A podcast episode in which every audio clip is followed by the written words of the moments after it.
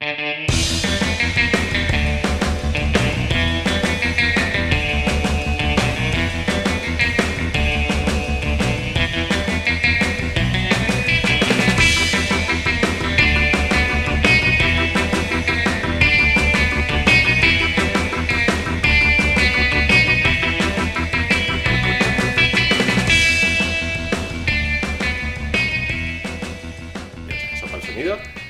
tal, Pablo? ¿Cómo estás? ¿Qué tal, Alfonso? Pues muy bien. Bienvenido Muy a TDA. Muy ilusionado con la entrevista, con el podcast Qué de, de esta tarde. Qué cabrón. ¿Te acuerdas cuando te lo dije que te llevé a Sevilla Sí. y te dije, estoy empezando un podcast? Entonces todavía no lo había, no lo había empezado. ya. Y de hecho, mm, ya tenía dos, tres capítulos gra- grabados, pero uno era media hora con mi mujer en mi casa, Ah, bueno. otro era una hora con mi hermano en su casa, y otro ya sí fue con Íñigo, que fue el piloto que tengo, que Ah. ese algún día lo, lo sacaré. Íñigo fue la cobaya, ¿no? Ese, Ah, totalmente, fue la cobaya. O sea, fue la cobaya total. Y ahora estás tú, tío, guay, el guay. quinto. De cobaya quinta. Exacto. ¿eh? El, primero, el primero que viene con un tema de, de lo tuyo, de, bueno, no, ya vino María, María Moreno, no sé si la conoces, con el tema de publicidad, Ajá. y tú ahora vienes con, con tu tema, bueno, un poco personal, profesional, un poco de, de todo. De Ya hecho, ves. estábamos comentando que le estoy tenemos un amigo en común, Nico Beca, que no deja de darme el coñazo con el tema del sonido, y como él es ingeniero de sonido, digo yo, coño, pues vamos a, vamos a ver si me ayudas. Sí, sí, sí, pero bueno, al final, eh, ingeniero, los ingenieros al final tienen que aprender también, desde luego. Me he dado cuenta, ¿no? Sí. Por lo menos de, de, de- de estas tecnologías que, bueno, se me escapan, a mí se me escapan. Se te escapa, de- de- sale del hacking touch y se te escapa. Exactamente.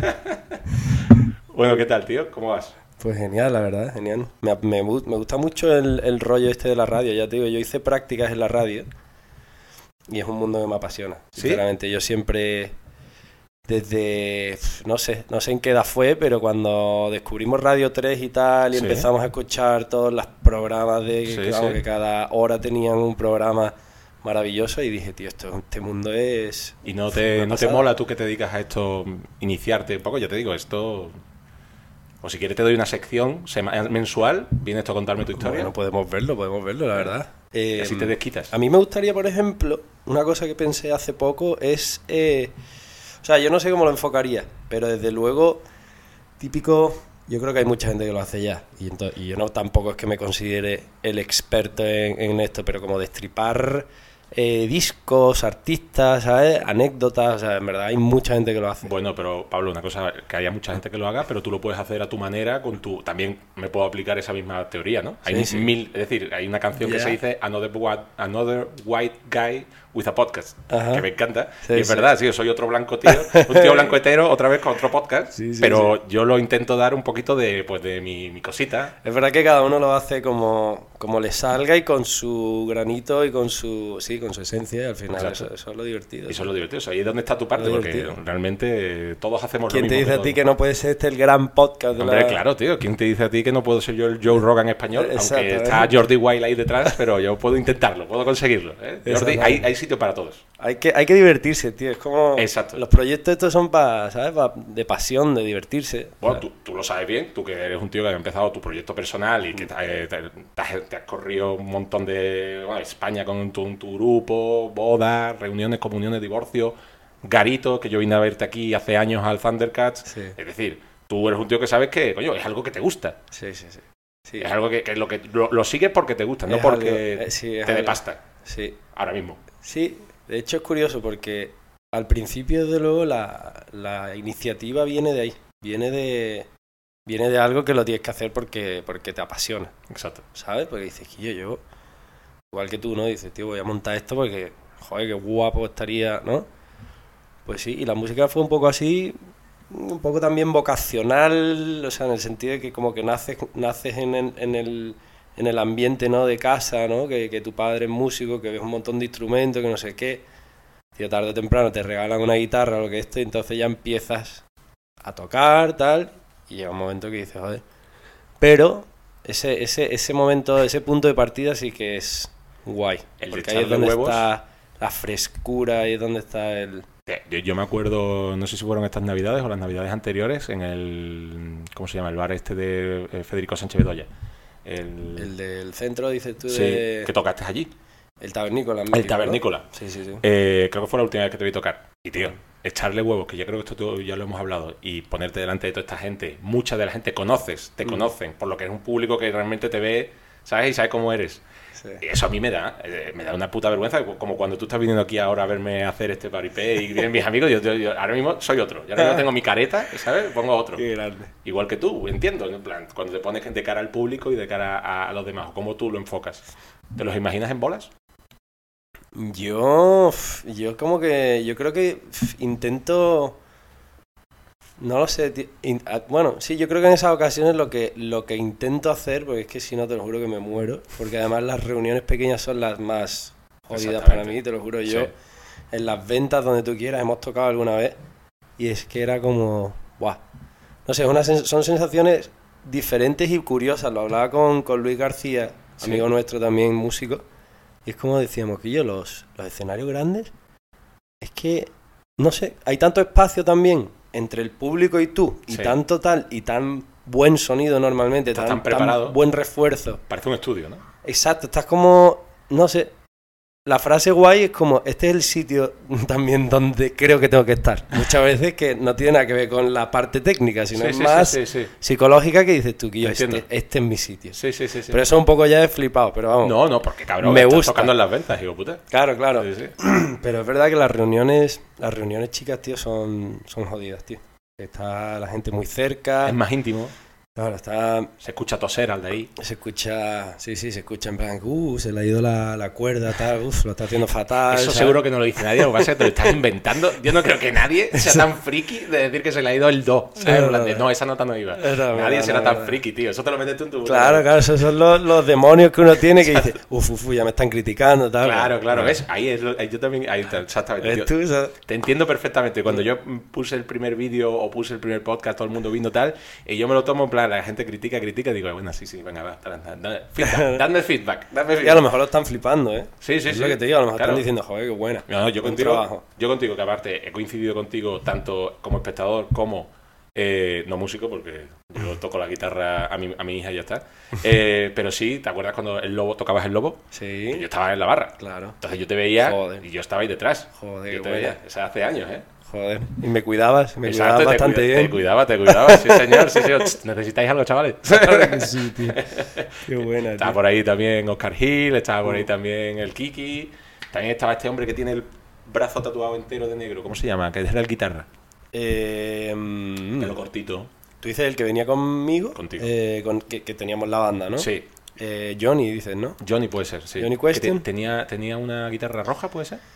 ¿O me lo he inventado eso ya? Eh, eso ya me lo he imaginado. Yo creo que era blanca. Ah, no, bueno, eh, bueno, es que en aquella época estaba Johnny, estaba Bell, que era el guitarra también. ¿Sabes que los dos tocaban la guitarra? Tatuaje entero, antebrazo, tatuado. Puede ser. Y tenía una guitarra más mostaz, no mostaza, sino, sí, como amarilla, una, una tele. Ujú. Brutal, ese Abel es un, un- un monstruo de la guitarra. No, no, te- Siempre lo fue, ¿no? Sí, sí, sí, sí, sí. Desde entonces, ahora ya no sé ni cómo tocará, ahora tiene que ser un Van Halen de la vida, ¿sabes? Ah, bueno, si lo ha continuado, ¿se dedica a ello o, no?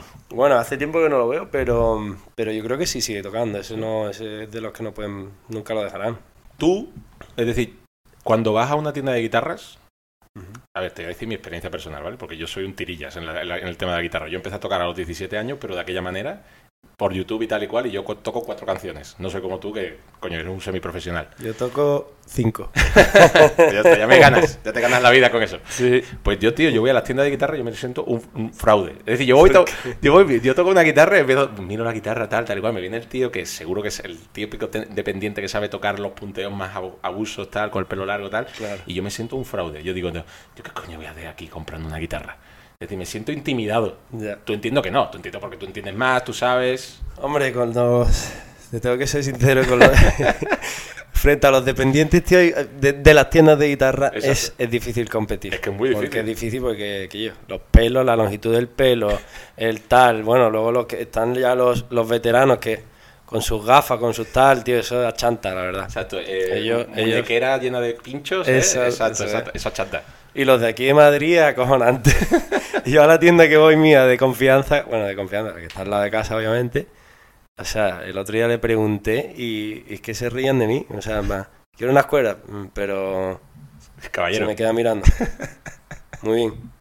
Y yo, sí, unas cuerdas de acústica. Vale, pero. Pero bueno, ¿de qué? De, ¿Cuáles? Tenemos, no está viendo, que tenemos 30, 20, o 30 tipos. Y yo, perdón, perdón, eh, pues me da igual. las más baratas. no me den ni las más caras ni las más baratas, por supuesto. Punto medio, punto medio. No, pero sí, la verdad que es gracioso, es gracioso.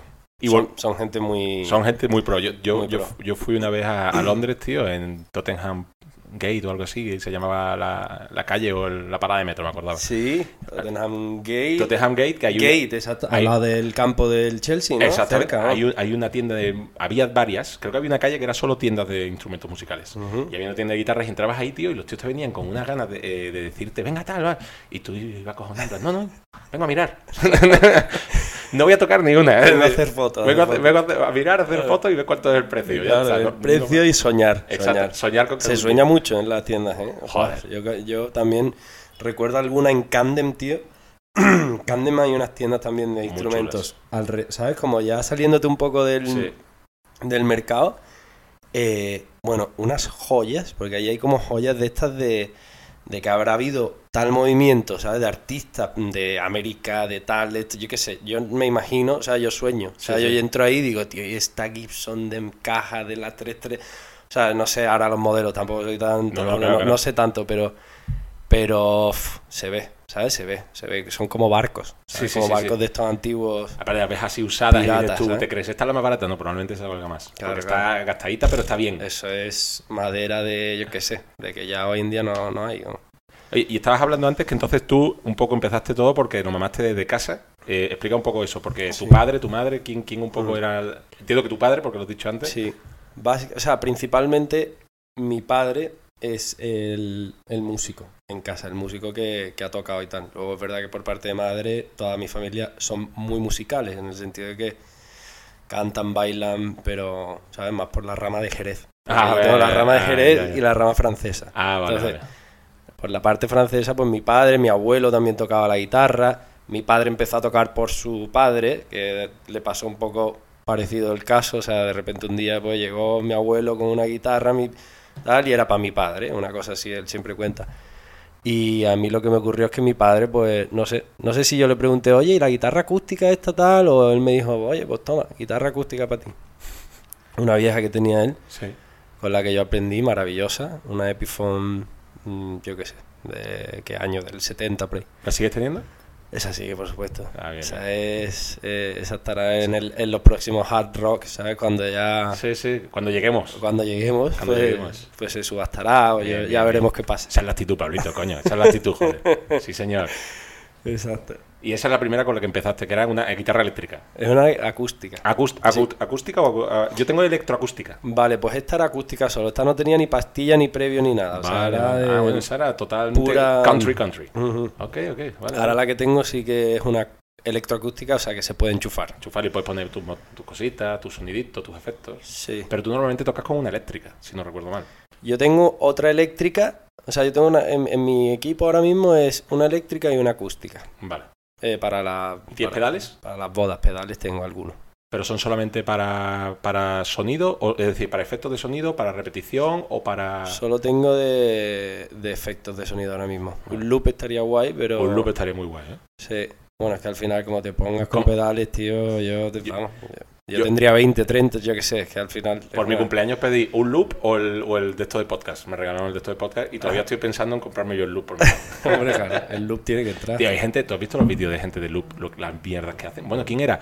Eh, Sultan Silvana, no, ¿cómo se llama? ¿Sultan Silvana? No, la chica esta... Hay una chica, no sé el nombre, que es una crack. eh, Creo que es Sultan Silvana. eh, Nico me va a matar porque la hemos visto en el Mad Cool una vez. Sí, Creo que se llama Sultan Silvana o algo así. sí. Que tiene una canción que es buenísima y es ella con un puto loop. Es decir, no hay más. Con un loop y le mete a lo mejor algunas percus, ¿no? Que ahora con, con tal Sí, y con otra tal, vez la, sí, la sí. lanza, ¿no? Exacto, y con los pies le va, venga, ahora entras tú, ahora entras tú, tal, Claro. tal, tal. Y ella sola, tío, se monta una canción de puta madre. Te puedes liar una buena, ¿no?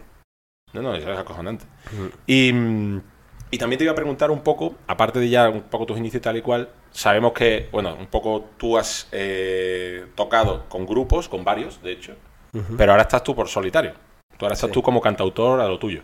Sí, a lo largo de, O sea, desde que, desde que empezamos, o desde que empecé como, yo qué sé, como, como músico, o intérprete o compositor.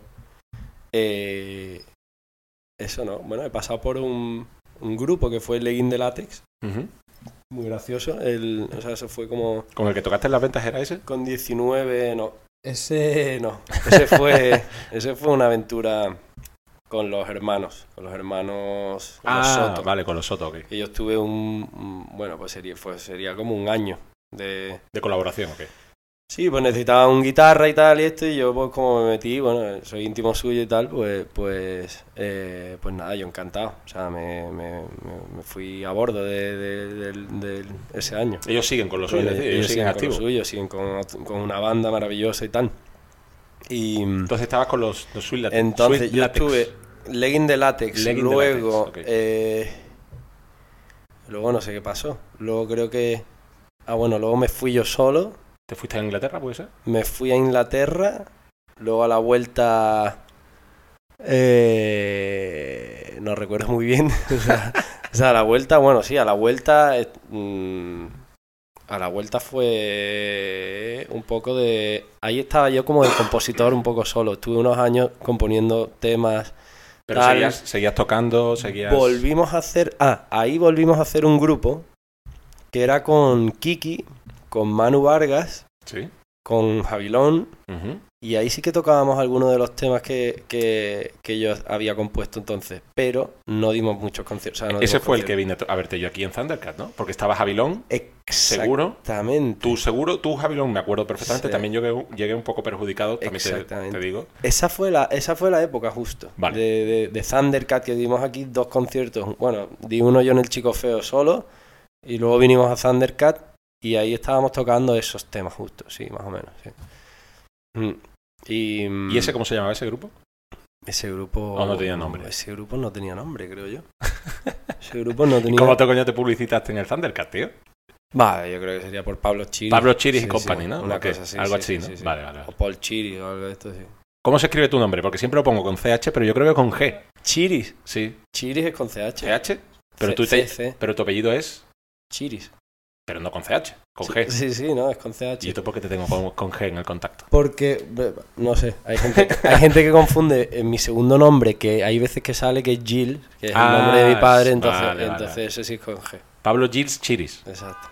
Vale, vale, vale. Pues entonces ya todo me encaja. entonces yo te tengo con un lado por un lado y por otro por otro. por ahí. Es que nuestros nombres, tú sabes, con el tema del francés, eh, un lío. Sí. Mm. ¿Sabes franchute?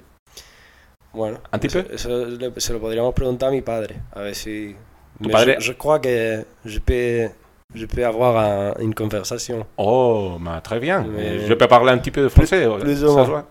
Oui, parce que tu travailles avec des, des gens français. Euh, ouais, mais des relations, c'est pas très bien. Euh, Euh, c'est- non, mais ça c'est jamais. c'est jamais, non, non, C'est non. jamais. Ça va, ça va te rien, no. no, yo, yo estudié en la escuela francesa, ya Sí. paso español porque paso y se van a meter conmigo. Yo estudié en la escuela francesa, tío, pero no aprobé francés en mi puta vida. Sí, ok. Sí, en el liceo. No, no, no, escuela Ah, francesa. Ah, vale, vale. Estaba primero en el centro y después se fue a Sevilla Este. Ah, qué buena. Y fuimos la última generación, mi amigo Ignacio, Íñigo y toda esta gente, somos de la última generación del centro a Sevilla Este. Sí. Eh, no aprobé francés en mi puñetera vida. Salí de allí, cero francés. Y claro, como después no lo practiqué, Sí. ha habido por de- cosas del destino que acaba una empresa francesa. Tío, pero. Pero realmente yo, cero francés. ¿Y tu padre hablaba francés? ¿De dónde es tu padre exactamente? Mi padre nació en París, pero eh, realmente mi familia vivía en el sur de Francia. Por lo tanto, nada. Ah, Mi padre es sureño, digamos. ¿De dónde? Es de, de un pueblecito que se llama Grasse. O sea, está como en.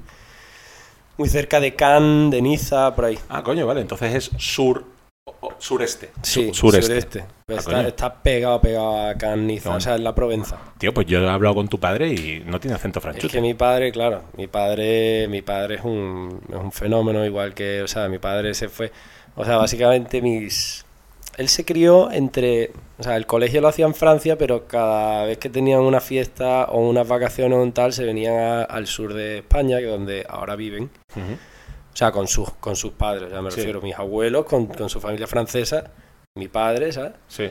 Se venían al sur Y entonces mi padre aprendió perfecto. Español, vamos, pero sin acento. Y ya luego ya a una edad que fueron los 24, creo, 25, ya se vino a, a España y se quedó, se quedó ahí un tiempo. Y luego ya pues se volvió a... Tu madre, como has dicho, es de familia de Jerez, entonces Sí. se conocieron en España, entiendo, ¿no? Sí, en el sur de Se conocieron, exacto. Por, Vale. por esa. Sí, por esas relaciones que había hecho mi abuelo por, por el sur, tal y esto, pues de repente pues se conocieron mis padres en una boda, ¿sabes? Que mi padre fue de invitado, el guiri francés y, y nada, y, y esa es un poco la historia.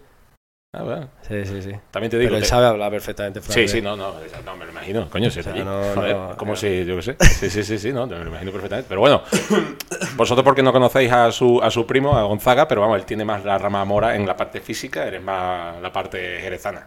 No, no vamos a engañar, eres igual que tu primo. Yo, físicamente, sí, sí, sí, sí, físicamente. Sí, digo. sí. Tenemos mucho, obviamente. Tenemos una gran mezcla. Sí, es verdad. Y más con los pelos, las barbas que llevamos. Que También vosotros lo, exacto, lo, lo lo adaptáis, lo aceptáis y lo adaptáis entre vosotros. Y, y bueno, antes estabas comentando que tu inspiración un poco para empezar a tocar fue tu padre, tu familia, incluso la jerezana como tú, la parte francesa. Pero después en tu inspiración para componer, para un poco inspirarte, ¿tienes algún, cómo se diría, un ABC o va por épocas? Mm, yo creo que. ¿Te Eh. inspiras en poesía o...? Eh, muy buena, muy buena pregunta esa. ¿En qué me inspiraba yo? Yo me inspiraba. O sea, yo recuerdo canciones mías que me he inspirado prácticamente en, el, en, en las cosas que sucedían a mi alrededor, ¿no? Como, cómo notaba yo un poco el mundo por, por las cosas que estaban pasando, según las noticias, según... Tú sabes, esa, esa especie de, de sensibilidad que puedes tener cuando, ¿sabes? Cuando hay momentos de guerra, de tensión, de, Sí. de crisis, de no sé cuánto. Pues, sí, sí. Eso, vamos, yo tengo una canción que se llama I Believe, que, que por ejemplo, eh, no sé, obviamente tiene influencias de alguna banda, ¿no? claro, Musicalmente, como y, y como yo proyectaba la voz y tal, pero el tema era completamente, no sé, como sacado de, de un periódico, ¿sabes? De- Sí. y, y entonces, sí, ha sido un poco así. Luego, yo me imagino que también de, de- de haber leído pues a algunos artistas, eh, o sea, escritores, eh, no sé, haber seguido a bandas, eh, ¿Y dirías que un género es el que te ha influenciado más o de repente eres como el cani barroco que te gusta la, la- la música clásica? Eh, ¿Te acuerdas del cani barroco? El Cani Barroco, no sé quién es. ¿No te acuerdas del cani barroco? ¿Quién es el Cani Barroco, tío? Tío, eh, un alegro, yo sí que me alegro. ¿No te acuerdas de eso? ¿No has visto No. ese vídeo? Luego te lo enseño. Vale. Es mm, lo mejor que puedes ver. El cani barroco, tío. Buenísimo, ¿eh? Entonces, igual que el cani barroco, tú te has eh, te inspiras también de música clásica, música rock. Bueno, yo sé que más un rollo tuyo es un poco también el que me gusta a mí, rock, pop, eh, un poco indie Sí. también, un poco también rock de los 60, 70, 80, un poco así. Sí, pero yo tengo que, no sé, yo creo que las cosas que te marcan, ¿no? De, eh, lo- la- yo creo que son las primeras que oyes en tu vida y yo recuerdo, tengo recuerdos de, de cuando tenía yo, yo qué sé, dos, tres años, enano, vamos, o sea, no iba al colegio todavía y tengo recuerdos de, de música clásica en casa, sí, se escuchaba mucho esto, Pavarotti, Freddie Mercury, me acuerdo. O sea, la de la mítica de Bohemian Rhapsody, me acuerdo Sí. perfectamente yendo al colegio ya, pero enano, o sea, a mm, preescolar. Y, y yo creo que luego sí que me ha flipado a mí todo el tema de rock sinfónico, o sea, es Sí. uno de los géneros que, que más me gustan, porque también al final es mucha orquesta. Y a día de hoy, eh, yo hay muchas veces que compongo piezas sin letra. O sea, mm, a mí lo que es la música, la música clásica está, es como, te diría que es como una especie de, de nota, o sea, de, de- de suelo mm, Sí, de base. de base exactamente que tengo yo. Sí. Luego, luego obviamente, pues el rock, cuanto más melódico, mm, bueno, a ver, cuanto más melódico, yo qué sé, me gusta todo tipo de rock también. Sí, ¿eh? sí, me sí. o sea, también me ha gustado el punk y también hay cosas, o sea, abro puertas, ¿no? Claro, pero, claro. Pero tú sabes. Pero tienes tus, como La- decía es tus la- ABCs, es decir, está la, la música clásica, rock melódico Claro. y ya después pues, te, te puedes que- dar un poquito por... Sí, es por que ahí. bueno, si nos metemos en tecnicismo, o sea, el- eh, como que la música clásica, eh, la, la orquesta, todo eso para mí, la armonía, te lleva a un lado. Luego el punk, que es pura energía, a lo mejor pues te, te lleva a otro, ¿sabes? Que son Sí, sí. diferentes viajes, ¿no? Que, que puedes, ¿sabes? Y puedes ir cogiendo de un lado de otro. diferentes energías donde Claro. te va llevando. Pero soy muy, muy eh, fanático de, de la armonía, por ejemplo, ¿sabes? De lo que son unos violines, de lo que pueden ser unos violines o pueden ser una guitarra soleando con dos cuerdas, ¿sabes? Sí. Me refiero. Sí, sí, sí. Al final es armonía. O sea, una nota y la que le, le- le hace la armonía, que es la segunda, la quinta, las- la cuarta, la novena, en fin. Y ahí tiene mucho que ver también la edición del sonido, que tú puedes eso, en- en- entonar un poquito más pues esa armonía en esas dos cuerdas y poner un poco un- una batería de pero flojito. Ujú. ahí le puedes ir metiendo cosas, ¿no? Entonces tú eres mucho de lo instrumental, de lo instrumental y luego ya... la- A mí me encanta, mm, o sea, yo qué sé, tío, es que te- hay tanta, hay tanta belleza en, en- también en cosas que a lo mejor En- solo es voz y guitarra, ¿no? Sí. Pero eh, me flipa, ¿eh? Yo soy muy folclórico también. O sea, Sí. Bob Dylan es uno de, o sea, uno de mis ídolos y muchas, pongo Bob Dylan porque todo el mundo lo conoce, pero, pero hay millones de cantantes y mujeres y hombres folclóricos eh, de, de- de América, de, de, yo qué sé, de Escocia, de, Irlanda, ¿sabes? De todo. A mí los irlandeses me molan el tema que meten las gaitas y todas estas cosas y las guitarritas esas Es suyas. una locura. Eso es una locura, sí. sí. y baladitas solo con guitarra y tal Sí, y sí, esto o sea yo pero pero no sé yo tengo yo tengo sí yo tengo una forma de por lo menos ahora en este momento desde luego Sí. o desde hace unos años que mis producciones con mis temas propios suelen ser em, suelen llevar banda y suelen llevar arreglos Sí. arreglos son pues tengo la guitarra acústica pues que guitarra acústica y voz pues luego le vamos a poner arreglo de coro ¿sabes? Exacto. pues el coro está armonizando Exacto. está haciendo la voz tal, luego le vamos a meter otra guitarra eléctrica que le haga, pues yo que sé, así limpita, que le haga como, pues como si fueran violín, como no tengo violines, pues, Claro. pues como si pues le hace otra armonía por allá, le puedes meter un tecladito, un piano, ¿sabes? Sí, Entonces sí. vas haciendo una orquesta, Claro.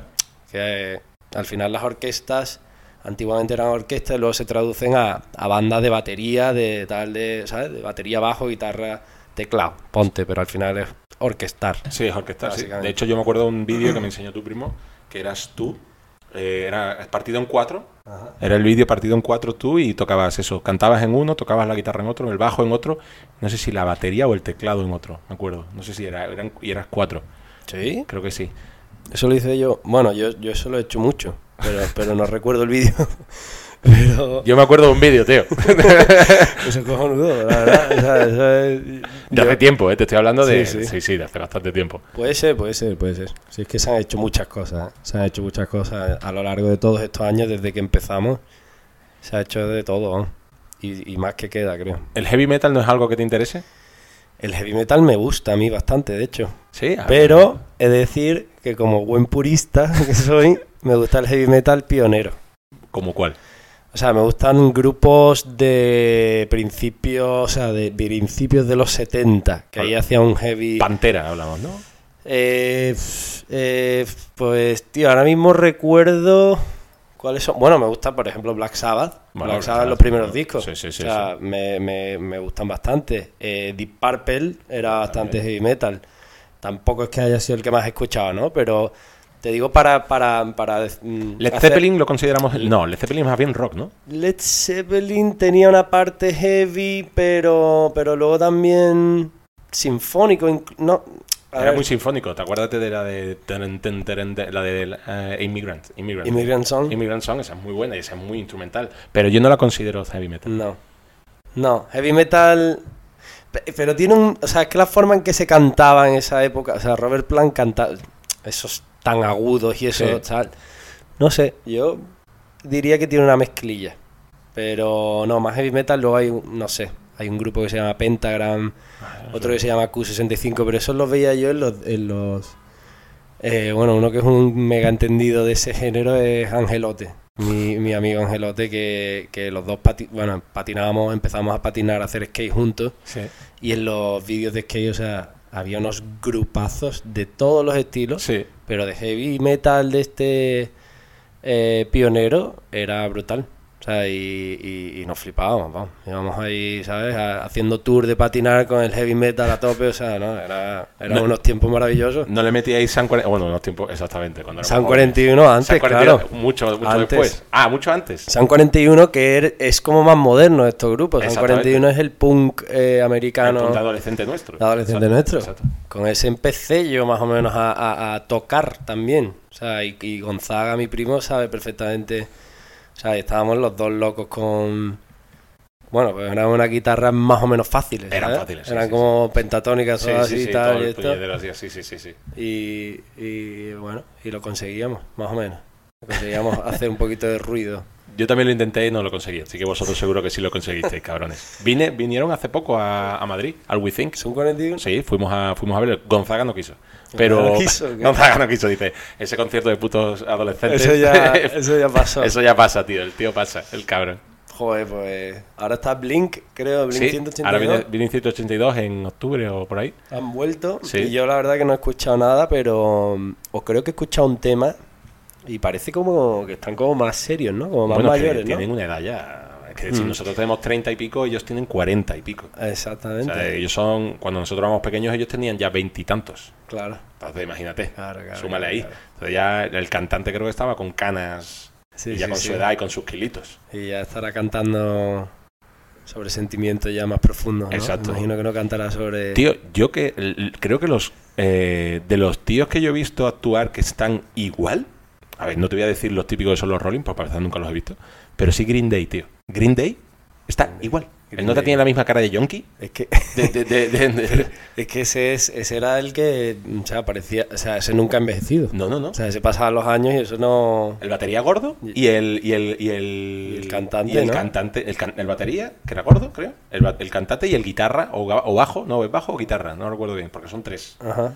Y era el bajo que es un, can- un, un tirillas. Claro, porque el cantante toca la guitarra. El cantante de la Exactamente. guitarra. Sí, sí, sí. Entonces el otro es el bajista. El otro es el bajista y este la, la batería. Sí, sí, sí. Y va, va, gracias, tío, porque, porque eh, no sabía yo lo de Q65, ¿has dicho? Q65. Q65, vale, lo, lo buscaré, ese no lo conocía. Ese es, ese es muy elegantón. Es muy elegantón. Ese tiene una mezcla de. Es como. heavy- no es tan heavy, o sea, es un poco balada. No sé, es un grupo Ah. de esos que dirías tú, Guillo. Pues no me estoy. O sea, estoy eh, andando entre las ramas del heavy, pero este me ofrece algo como más elegantón, ¿sabes? Sí, sí, sí, sí. Como más. Yo ahora, tío, y con lo comparto con, con tu primo y con algún amigo que también le gusta la música mucho y me odian, Ajá. le estoy dando mucho al heavy de gore, en plan de... ¿Sí?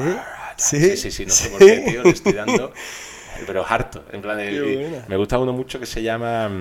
¿Cómo se llama, tío? Lo tengo aquí. Eh, eh, porque lo tengo en el, para, para el gimnasio, básicamente. Sí, claro. Que, Sí, es que mm, mucha fuerza. Tío, sí, sí, no, ahí. no, es una barbaridad, una barbaridad. A Mira, ver, dime, dime. Te digo, mira, te digo. Te digo el nombre exacto, tío. Es eh, Sabaton. Sabaton. Sabaton. Es así como muy épico. Las canciones son todas como de. eh, guerra de. Sí, sí. de Last. Stand. la guerra de no sé dónde. Eh, Qué buena Sabaton, pinta, tío. Sabaton. Es Warhammer puro, totalmente. Warhammer 4000. Sí, O sí. sea, sí, sí, sí, la gente con las barbas, qué bueno. Y, es todo. Ah, qué guapo. doble, incluso triple bombo. ¿Sabes lo que te quiero decir? Sí, sí. Yo te digo, yo estoy abierto, tío. Yo al final creo que siempre se puede encontrar algo mm, que te transmita, ya sea de manera enérgica, o sea, o, o- o- o, bueno, ya te digo, siempre, siempre tiene, todo tiene un punto de, de, Claro. de bonito, de, Exactamente. de humano también, que le han hecho, ¿sabes? Pues, no sé. Me, me gusta que toques ese tema porque quería sacarte un tema. Que era, tú hay veces que escuchas reggaetón Buah, o Aitana sabía- sabía que iba- para, para desconectar, como el que, yo qué sé. Sabía que iba a venir una pregunta de estas comprometidas. tío, Exactamente, que- ¿eh? que- hay veces que te pongas reggaetoncito, te pones un poco de bizarrap. Bueno, eso no es reggaetón, bizarrap me lo pondría hasta yo. Te- bueno, yo, pf, a ver. Yo, si te soy sincero, soy eh, desde hace un tiempo, porque como he empezado a hacer, mm, mm, bueno, he empezado a intentar desarrollar la parte de producción musical. O sea, yo estudié sonido. En sonido se tocan varias, varios campos. Y a mí lo que me gustaba siempre era como el, el estudio, ¿sabes? De grabación, de producción, tal. Pero no, no es que desarrollase mucho después de, de haberlo estudiado, no, tampoco estuve eh, practicando tanto, ¿no? Y ahora últimamente, o sea, desde este, este año pasado, o sea, el 2022, que fui cuando me vine a Madrid, Ajá. a finales, ¿no? Estoy, estoy confundiéndome, sí, finales del... O sea, principios del 2022, sí, exactamente. Eh, pues nada, he estado como haciendo un poquito de, de formación de producción musical. Entonces, cuando tú te metes, si quieres trabajar para, yo qué sé, pues para artistas diferentes, o no- si no te quieres especia- especializar solo en un género, Sí. pues entonces tienes que escuchar de todo. Sí. Entonces, desde entonces estoy, mm, pues intentando abrir, abrirme lo máximo posible a, a todo tipo. Y Te pones en Spotify top, Esp- top España, ¿no? Exactamente, exactamente. No te digo cuánto tiempo aguanto, ni, ni, ni, ni cuánto tiempo aguanta una canción de tal o tal artista, pero sí que he tenido que... Has tenido ¿sabes? que lidiar con eso. Sí, un sí. poquito de audiotune, un poquito de Sí, autotune, ¿no? Autotune, autotune por todos lados. Pero bueno, ya te digo, son, está guay, tío, porque hay que aprender. Hay que aprender cómo usar todas las herramientas, ¿sabes? No, sí, y aparte. Y, mm, es todo han dado con la parte- tecla. Han dado con la tecla. Y es todo parte de una creatividad que al final te puede, mm, o sea, lo puedes usar para, para hacer tú tu propio trabajo, ¿sabes? No lo vas a hacer igual, porque además yo pienso que el que hace una cosa bien es muy difícil intentar hacerlo mejor que esa persona, ¿sabes? O sea, el que llega y es pionero sobre un sonido, ahí hay que tener cuidado, ¿sabes? También se lo digo un poco como a- en general a los artistas, o sea, es interesante, esto no- realmente no es mío, esto es más de, no sé si era Spinetta o uno de estos argentinos, Sí.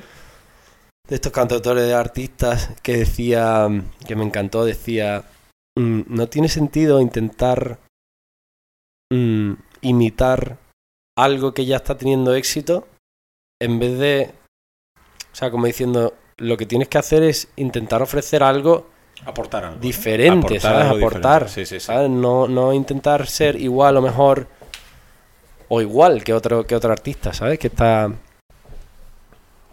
que ya ha sacado un producto, ¿sabes? O un de estos de... mm, concreto. Claro, pero dentro del reggaetón.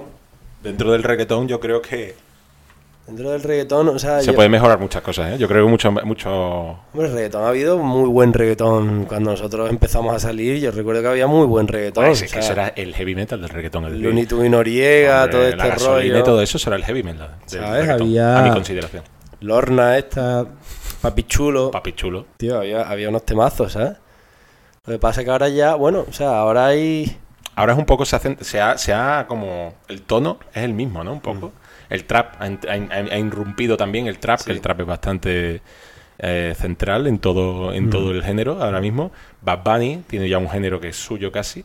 Y después se van incorporando como varios, ¿no? Bizarrap, de hecho, yo Bizarrap, lo he dicho antes, nos reíamos, pero a mí Bizarrap, el tío es productor realmente. El tío es productor y lo que él produce es una, una base y después el cantante se pone encima, pero la base es suya. Ya. Y la base la crea. Y yo creo que el tío tiene mucho. Tío, es- yo creo que de los primeros. Así como se podría decir. Dr. Dre Sí. del, del género más reggaetonero. ¿Sabes lo que tiene más latino? Coño, Dr. Dre realmente haciendo hip hop era muy malo. En- Es decir, él cantando. Las letras suyas pueden ser buenas, pero muy malo. Pero ahora cogía a Eminem, Sí. le ponía una, una base y Eminem empezaba boom, boom, boom. Y él lo dice muchas veces. Dice, yo tengo con la misma base cinco canciones diferentes con este tío. Claro. Con Slim Shady.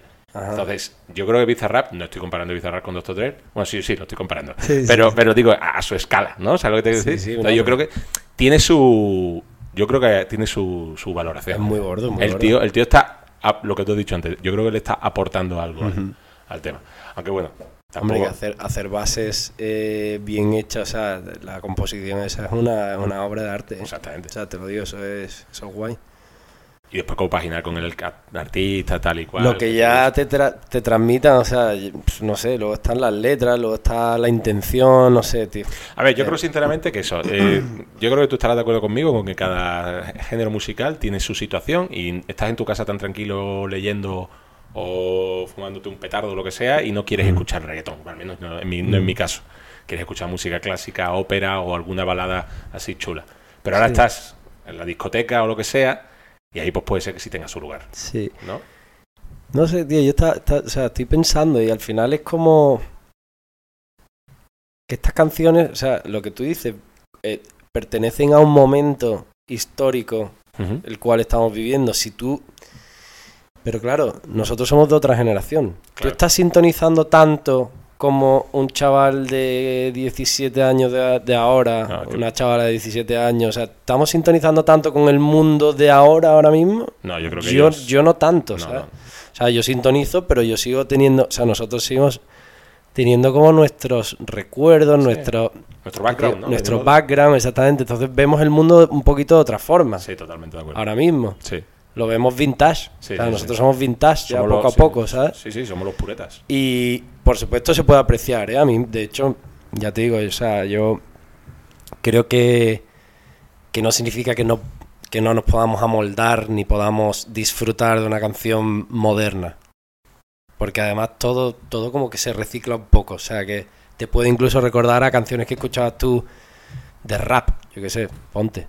Sí. Y es un poco el mismo espíritu, rebelde, el mismo tal, eh, eh, eh, reivindicativo, ¿no? Eh, pero, pero, pero ya te digo, es cuestión de sintonizar, o sea, no sé si vamos a llegar a sintonizar tanto como, como los que están... No, bueno, es que ellos es lo que, si tú y yo que estábamos hablando antes, crecimos con San 41, Blink 182, Simple Plan, todos estos. Esta gente están creciendo con Bad Bunny, Aitana, Bizarrap, eh, no sé, Daddy Yankee, o no sé quién más, la verdad es que no, esos son los cuatro que me sé.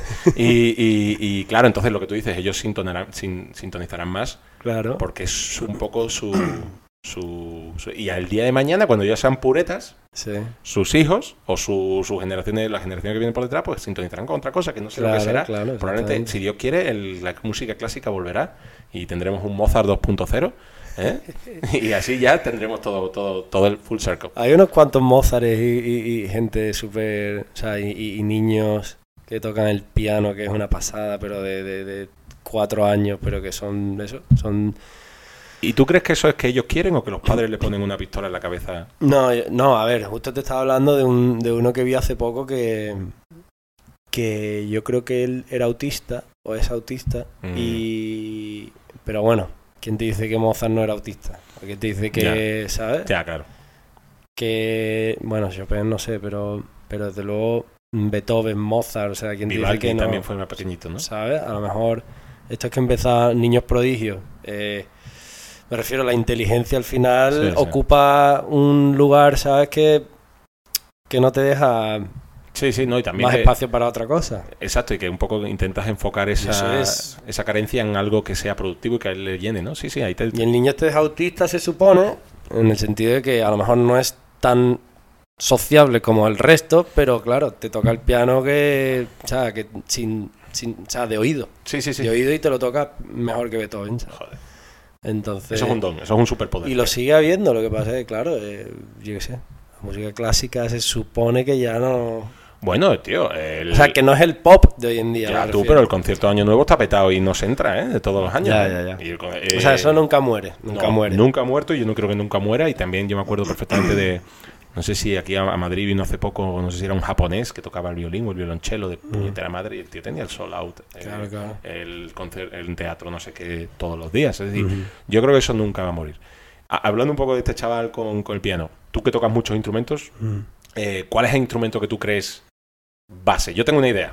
Yo creo que sé cuál es. Pero ¿tú cuál consideras que es el instrumento base para componer eh, el instrumento que todo eh, cantautor o toda persona que le gustaría dedicarse a la música debe de al menos entender y saber tocar un poquito? ¿Cuál es? Nada, yo pienso que el piano, pero... Estoy de acuerdo. yo, Pero- que- yo creo que es el piano, pero es que... mm, es que el piano porque abarca, o sea, en cuestión de, de notas, están todas ahí, Sí. ¿sabes? Entonces, eh, luego también... No sé, o sea, pa- para, mí es un poco, principalmente es eso. o sea, y, y también si tú aprendes a tocar el piano, aprendes a leer música. eh, Porque tú tocando eso- la guitarra, por ejemplo, yo en mi caso, tú probablemente sí sepas leer música. Yo no tengo ni puñetera idea de leer un pentagrama. Yo me leo las tablaturas, sí. esas sí me las sé. Hombre, la guapada del piano, claro, la guapada del piano es que tiene las... O sea, solo lo puedes leer en pentagrama, creo yo. Efectivamente. Creo, Bueno, ¿eh? No, creo sé. que ahora con nuevas tecnologías tal y cual te puedes poner una pantalla y como que te puede iluminar Ah, bueno, las vale. teclas y todo. Sí. Pero al fin y al cabo, si quieres saber tocar el piano bien, yo creo que tienes que saber leer música. Sí. Y de hecho, yo tenía un compañero de clase que tocaba el violín Ujú. y de hecho actualmente creo que toca el violín y que no lo dejó básicamente, que le metieron en el, en el conservatorio Conservatorio, de sí. pequeño y lo siguió. Y él creo que también tocaba algo de piano, porque él sabía leer música y él Ajá. tocaba algo de piano, es decir, al menos sabía tocar un poco, Ya, ya, ya. lo entendía. Sí, o sea, ya Después ya era se especializó en el violín, pero tenía un poquito de... Sí, si le pones, sabe hacer cuatro cosas. Al leer, claro. Sí, sí, la lectura, ¿no? Sí. Para eso, a ver, yo es que no, yo al final he aprendido, en la gran mayoría ha sido de oído. Y imagínate, o sea, el piano realmente yo sé tocar eh, básico, básico, eh, es un poco como la guitarra, o sea, yo al final lo uso para acompañar la voz, Claro. ¿sabes? Porque la voz es luego la que hace la melodía y la que la forma en la que componen la canción es pues una, un acompañamiento, ¿no? De, de- de musical, que puede ser guitarra o piano, y luego la voz que es la que hace la melodía, Sí, que es la que también tiene la intención, según el mensaje sí. que quieras dar, si es más triste, más alegre, más tal, pues va- vas haciendo la melodía. Y, y ya te digo, aun, y- o sea, aun siendo de oído, eh, o sea, mm, mm, aun habiendo aprendido a tocar de oído, eh, me parece también como, como muy intuitivo, ¿sabes? Sí. Porque está todo ahí. Y puedes, no sé, es cuestión de, puedes ir probando, con un dedo tocas esta nota y con otro haces así, tocas estas tres, ahora cambias, tocas estas dos con la derecha, no sé, y al final, No, tú también porque eres habilidoso, cabrón. Es decir, tú, tú me pones a mí y yo le pego un puñetazo a las teclas, pero tú que ya tienes los dedos hechos, o sea, claro, eh, no vale, tío. O sea, no vale. bueno, puede ser, puede ser, puede ser. Yo también es que he perdido mucho el tiempo. Exacto. No, bueno, cabrón, no, lo has invertido, eso es invertir. Hombre, ya, ya. Como ya, yo que me, me he leído, y me, me he leído le- leer, he leído poco, pero ver películas y series y todas las que tú quieras. Chorradas de todo el mundo. Entonces tú has invertido ese tiempo en eso. Mm. Ah, vale, pues entonces estamos de acuerdo. El piano, perfecto. Piano, me voy, me voy bueno. con una, con una Mm. victoria. Y ahora te voy a hacer una pregunta un poco controvertida. ¿Tú crees que los Beatles han sido tan importantes como la gente, los Freaky Beatles, que tenemos unos cuantos, al menos uno que yo sé, en el grupo, eh, han sido tan importantes como se dice a la música? y todo eso porque se me ha atragantado. ¿Eh? Entrado aquí, un traguito porque si no, el café. ahora traigo otro. Ve contestando a la pregunta. Vale, a ver, yo sobre esta pregunta tengo... eh, se me ocurren dos, dos vertientes. La primera... La primera es que es como la, lo que sería la crítica contra los Beatles. No te digo que, no te digo que sea una crítica muy negativa, pero la realidad es que hubo una fiebre. Hubo una fiebre y, y como que eclipsaron millones de bandas que creo que son, bueno, porque al final eso pasa también hoy en día. O sea, hoy en día está Bad Bunny, Bad Bunny está eclipsando millones de artistas, Sí. o sea, estamos hablando de pop, de música popular. Sí. Y entonces eso les pasó a ellos. Entonces, eso puede ser lo que... em, o sea, esta, esta, mm, esta observación puede ser la que la que cree, ¿no? Esta, esta crítica de eran tan buenos, no eran tan buenos. Porque en ese momento también había unas bandas maravillosas que, que, pues, no han llegado a lo mejor a tener la misma, el mismo reconocimiento, o sea, un reconocimiento que, que deberían de haber tenido. Pero por otro lado, creo que, que también si llegaron es porque, o sea, si llegaron a ser lo que el nombre que se les ha dado es porque tenían muchas, o sea, tenían diferentes eh, aptitudes, ¿no? Eh, diferentes, no sé, talentos, diferentes eh, puntos buenos a favor, ¿sabes? Y, y, y claro, y, y por eso sí que creo que ha sido una banda, o sea, realmente no, ya se sale un poco de una opinión subjetiva, o sea, al final han llegado, pero no han llegado porque el público se lo haya regalado, sino porque tuvieron muchas etapas, o sea, si, si conocemos algo de, Sí, de su carrera, sí. al principio fue la fiebre, Luego se quisieron, que, o sea, se quisieron quitar completamente de eso porque, porque su carrera iba en declive. Y luego empezaron a experimentar, eh, se inventaron millones de cosas que hoy en día no existirían, entre comillas, si ellos no hubiesen estado experimentando en los estudios. Y no sé, tío, han tenido una carrera como muy muy singular, ¿no? Eh, al final, o sea, mm, a partir de, uno, de una época, ¿no? Empezaron a tener una carrera como experimental, muy de... Eh, entre también en cuestión de temas, de, de, de, temas sobre los que hablaban, de... A mí una cosa que me encanta de ellos es, con la que me siento muy identificado, es que su mensaje normalmente siempre tendía a ser un mensaje como de de esperanza, de amor, de, cosas muy positivas. ¿sabes? Sí. No, no, es muy difícil que escuches una canción de los Beatles que te, que te tire el día abajo, ¿sabes? Que, te, que te hable de mierda, de penuria, de tristeza. ¿no? Es como más intentar ver lo bonito de, la, de la vida, intentar eh, darte una palabra de esperanza, un mensaje de esperanza.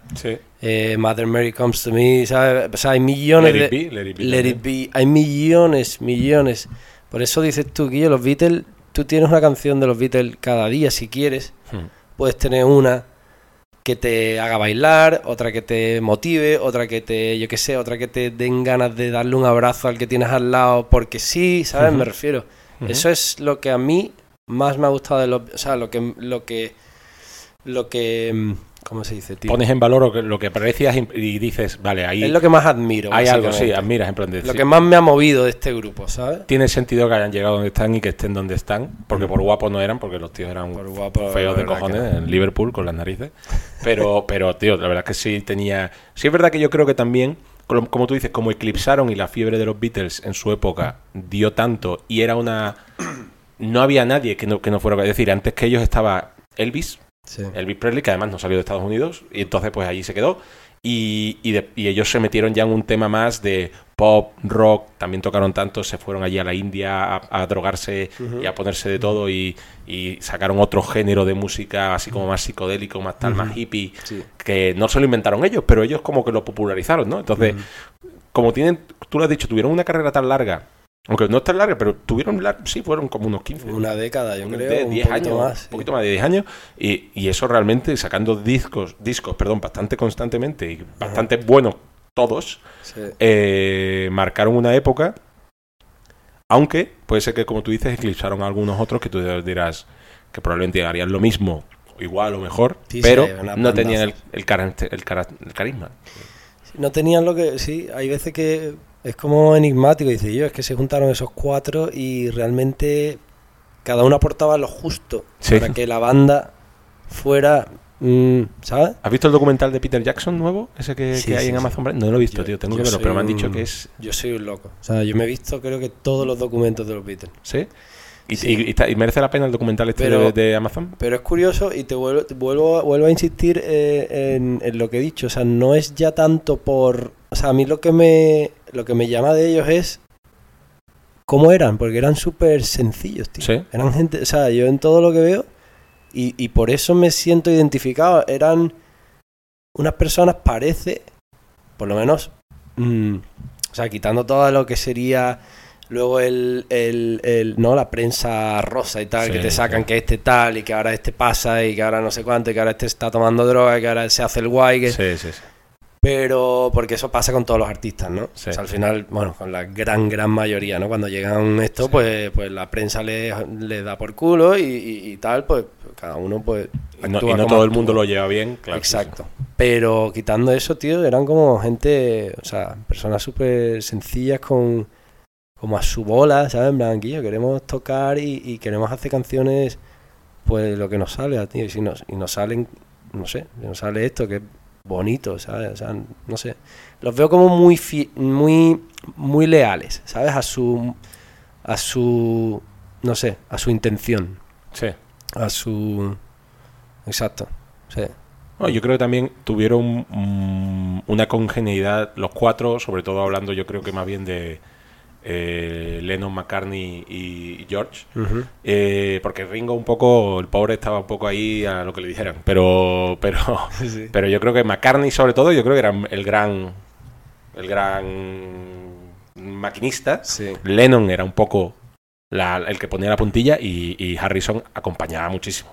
De- y, y ahora tú has visto el vídeo este de John Lennon tocando con, con un, con un cantante negro, no me acuerdo ahora de rock o de blues, creo que de blues, y a Yoko Ono gritando al lado. Sí. Ah, sí, sí, sé cuál es perfectamente. ¿Tú ¿Sabes que Yoko Ono a día de hoy sigue gritando por ahí? Sí, sí, ¿Y sí. le pagan para que grite? Es brutal, es brutal. ¿Cómo se llama el cantante negro, tío? Que estaba en la Parece un, una, o sea, un arte el de Yoko. Joder, es el arte de la persuasión, es decir, el arte de, de, de- de voy a hacer aquí mi mierda y me vais a pagar por ello. sí, sí.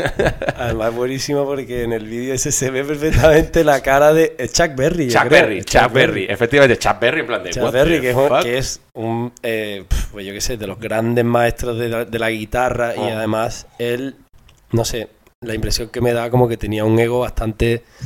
Sí, tenía una impresión, sí, sí, tenía, tenía un, Un or- un orgullo, ¿sabes? pose, Así. sí, Pero, no, el vídeo a se ver, te- se lo puedes, yo se lo cedo, o sea, es un, es un maestro del rock y de, y de esa forma de tocar. Yo creo que hay, no sé, muy poca gente que, o sea, es bastante único, pero, pero es muy gracioso porque, claro, él estaba dando su show con su colega John, que yo creo que se llevarían bastante bien, porque son como dos estrellas, Claro. y de repente la otra pues se pone a, pues nada, intentar ahí... No, literalmente a gritar. Es decir, ningún tipo de ritmo ni nada, a gritar. Y John Lennon tan tranquilo y el otro con cara de en plan de, pero qué cojones. Porque ella, ella siempre ha sido como una artista contemporánea de estas vanguardistas que intentaban, ¿sabes? Y ahora Sí. no sé si lo has visto en plan con los ojos vendados, haciendo puntos en el escenario, callada. O sea, hacía como Ok, cosas de este rollo que no sé qué significan, y supongo que tendrá un mensaje, ajá. pero, pero lo hace por eso, ¿eh? O sea, Hombre, si hay gente que va a verla. Y luego tiene, tiene trabajos con John, ellos dos. Sí. Una vez que John ya, bueno, que los Beatles Sí, se, se separaron, separaron, sí, sí. y puf, hay canciones que son duras. de Telita, ¿no? Son duras, son. No tienes a Paul McCartney para poner orden. No lo que tiene tiene. ahí, exactamente, dejas a los dos loquitos que se van por ahí. Exacto, se van por ahí con el culo plano que tenía ella, tío. Exacto. Y a, a gritar y a pegar gritos, tío. Horrible, tío. Lo odio. Eh, vale, vale, tío, pues me ha contestado, muchas gracias. Oh. Eh, ¿Algún... eh, ahora te voy a preguntar una, una pregunta más que se va del tema, pero ya sí. eh, aparte de los Beatles, ya que eres tan Beatlemaníaco, Ujú.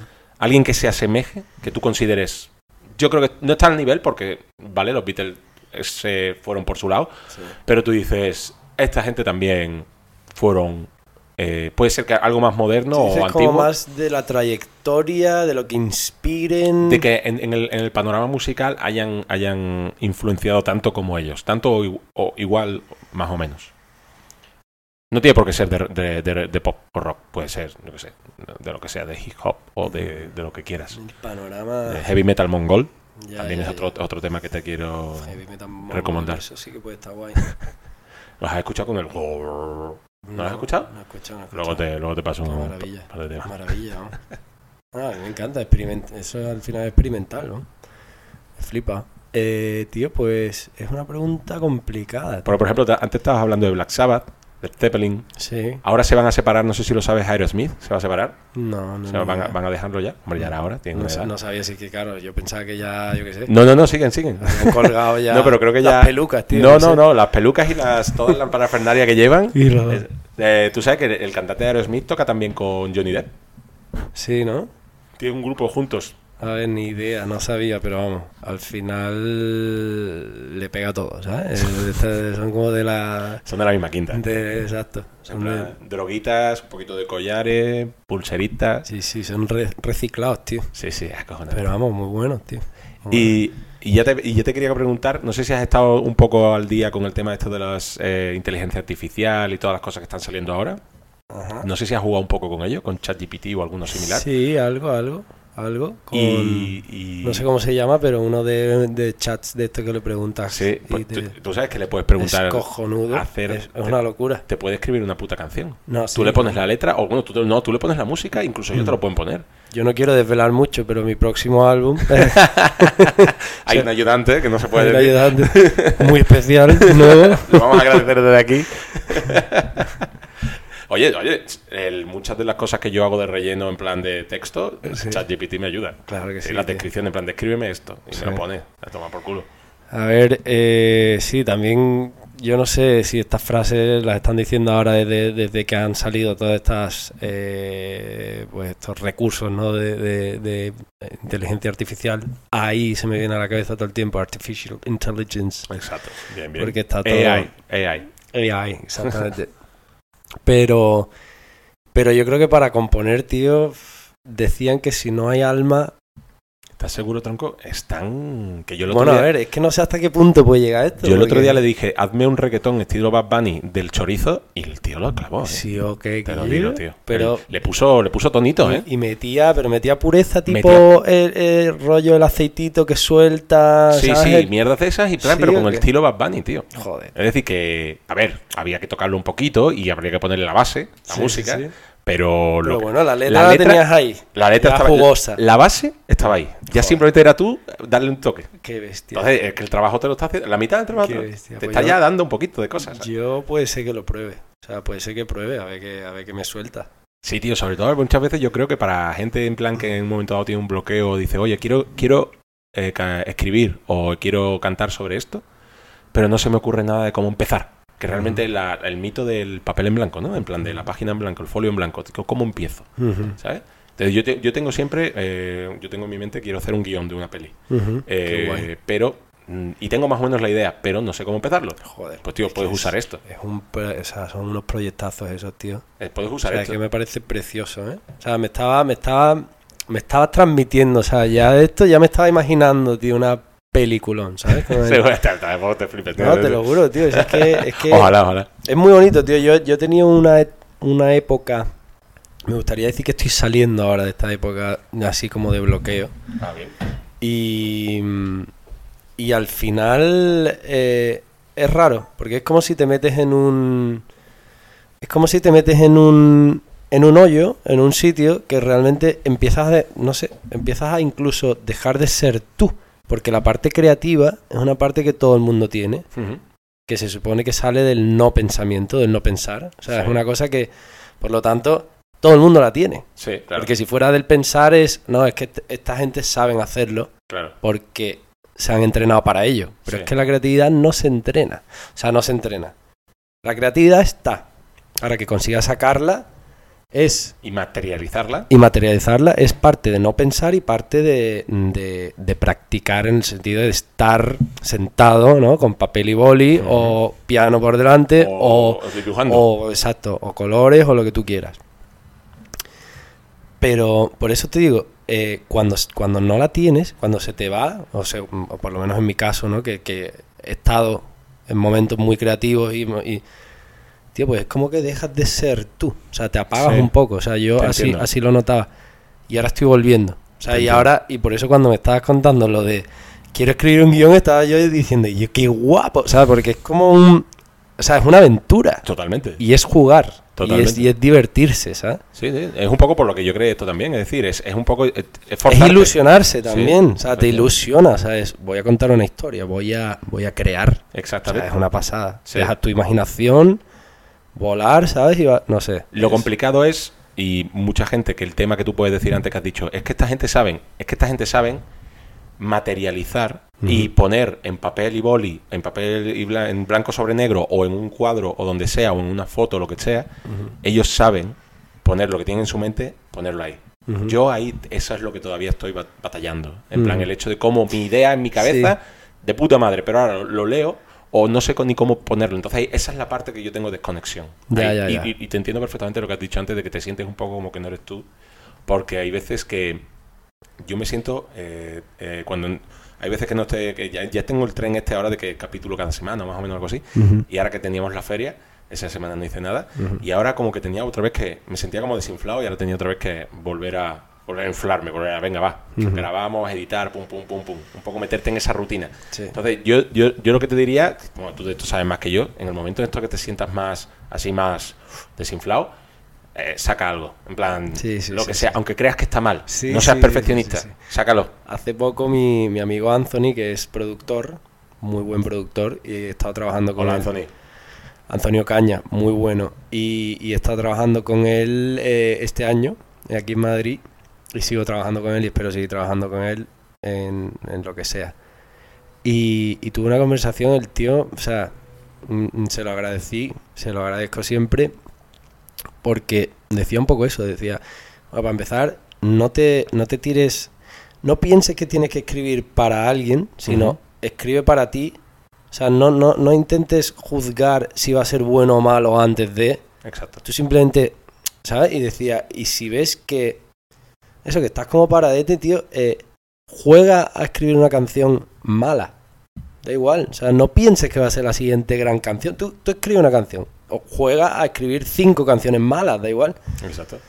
Tú simplemente sigues, ¿sabes? Y al final, eh, pues un- es un- yo creo que es un buen ejercicio, ¿sabes? Como para no quedarse estancado Bloqueado, o, sí. para, o para salir de, o para seguir rodando, ¿sabes? Dándole... Totalmente, totalmente. Sacas algo aunque, aunque tú digas tu, tu, tu yo interior un poco perfeccionista y un poco que quiere, no, no, esto no, esto no me gusta, esto tal.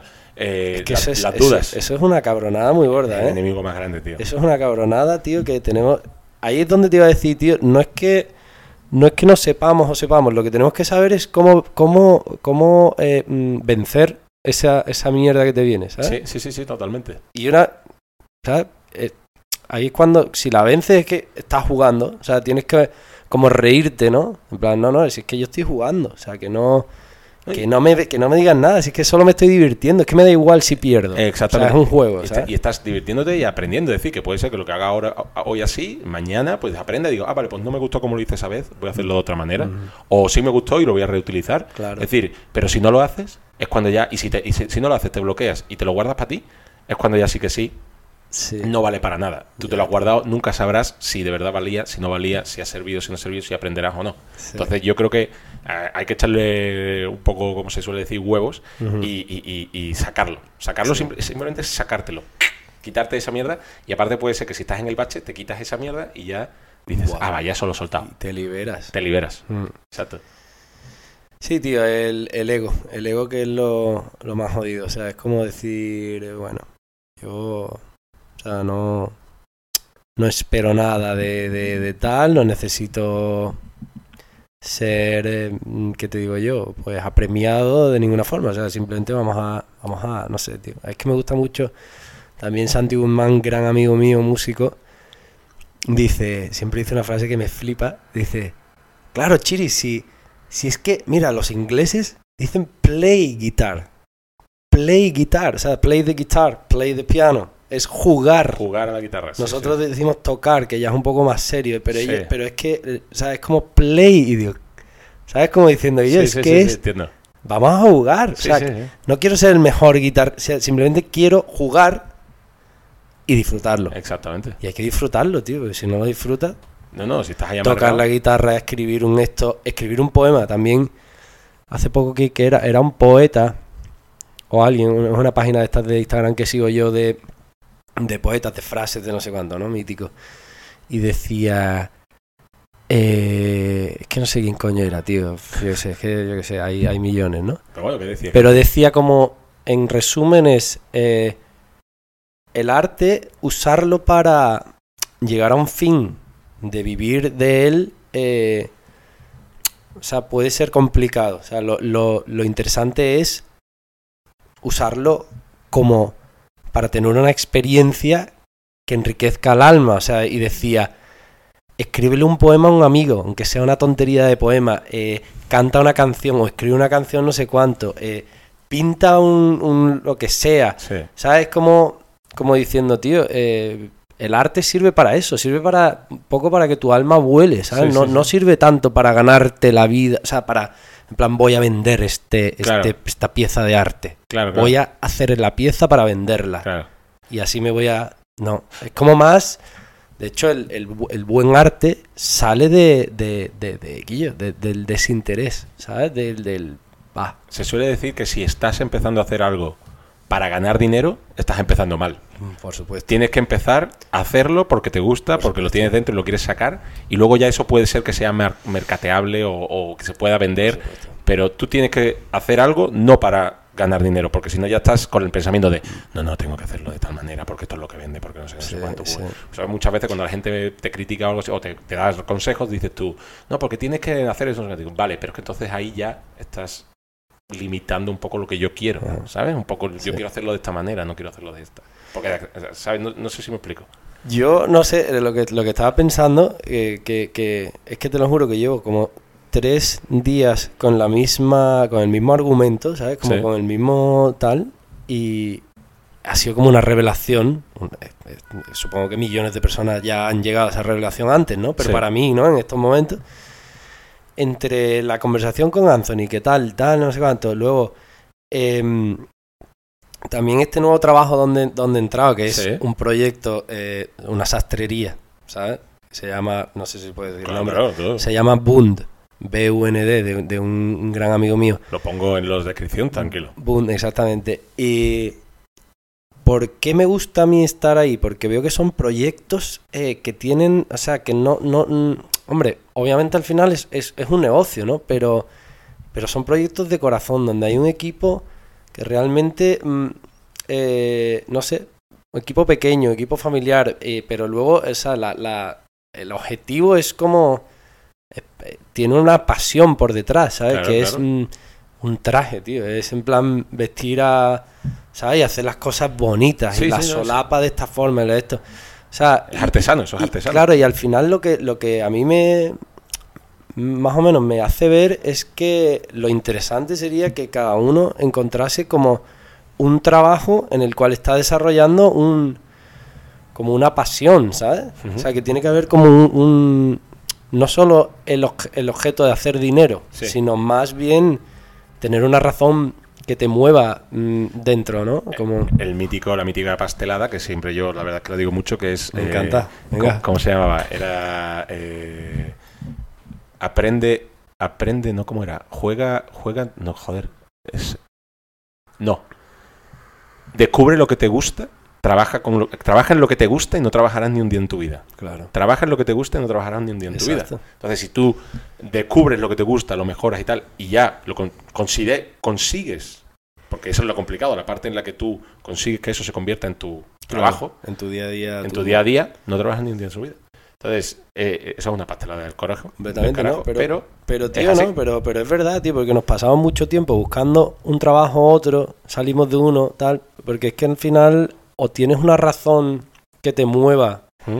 ¿sabes? Yo, yo he pasado por millones de, de trabajos mientras música y tal, pues, y yo no, no, no, no, me, no, o sea, no, no calza ninguno, o sea, Sí, es que sí, no, no, no va, Sí, no va porque, no sé, hasta que no encuentres algo que te mueva, que te apasione, que te, ti- tiene que haber una razón ahí de, tío, pues esto, o sea, es que yo voy a trabajar y digo, qué bonito, tío, qué bonito esto, qué bonito lo otro.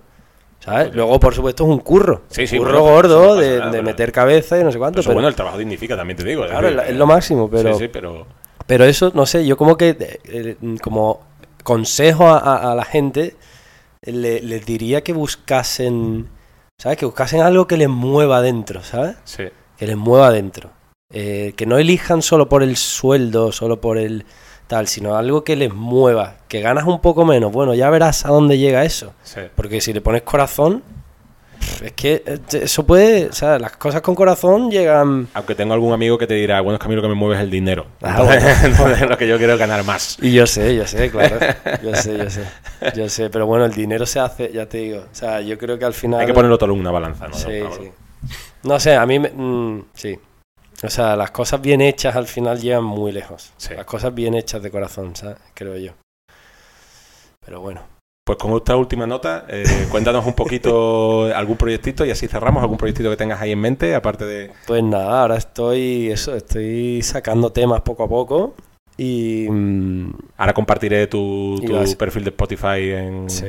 en la descripción y todo. Tengo un tema que saqué en invierno, que es como una, una baladita folclórica, se podría ser un villancico en un momento dado de Islandia, de por ahí. Y, mm, y nada, y no, o sea, mi objetivo es eso, intentar eh, seguir sacando temas, seguir componiendo Dale, cada vez mejor, cada vez temas más, eh, no sé, más que inspiren más a la gente y que, y que me inspiren a mí, a la gente, en fin, no sé. Ese, ese es un poco mi, No, no, te- ya, lo que hemos hablado, tío, sacar, sacar, sacar, sacar. exactamente. y, y ya tío. Eh, y sacarlo de ahí, y seguir, seguir, Sí, seguir. sí. Si te gusta, claro, si no te gusta, hay, pues... que, hay que intentar sacar lo mejor que uno tiene ahí. Exacto. Poco a poco, quitando capas, quitando capas hasta que llegues a. Efectivamente. Así Pues nada, oye, muchísimas gracias Pablo, tío, por venir. Muchísimas gracias por tu tiempo. Gracias a ti, Y, y nada, muchísimas gracias a todos. Un millón de gracias. All right. Ha sido un placer.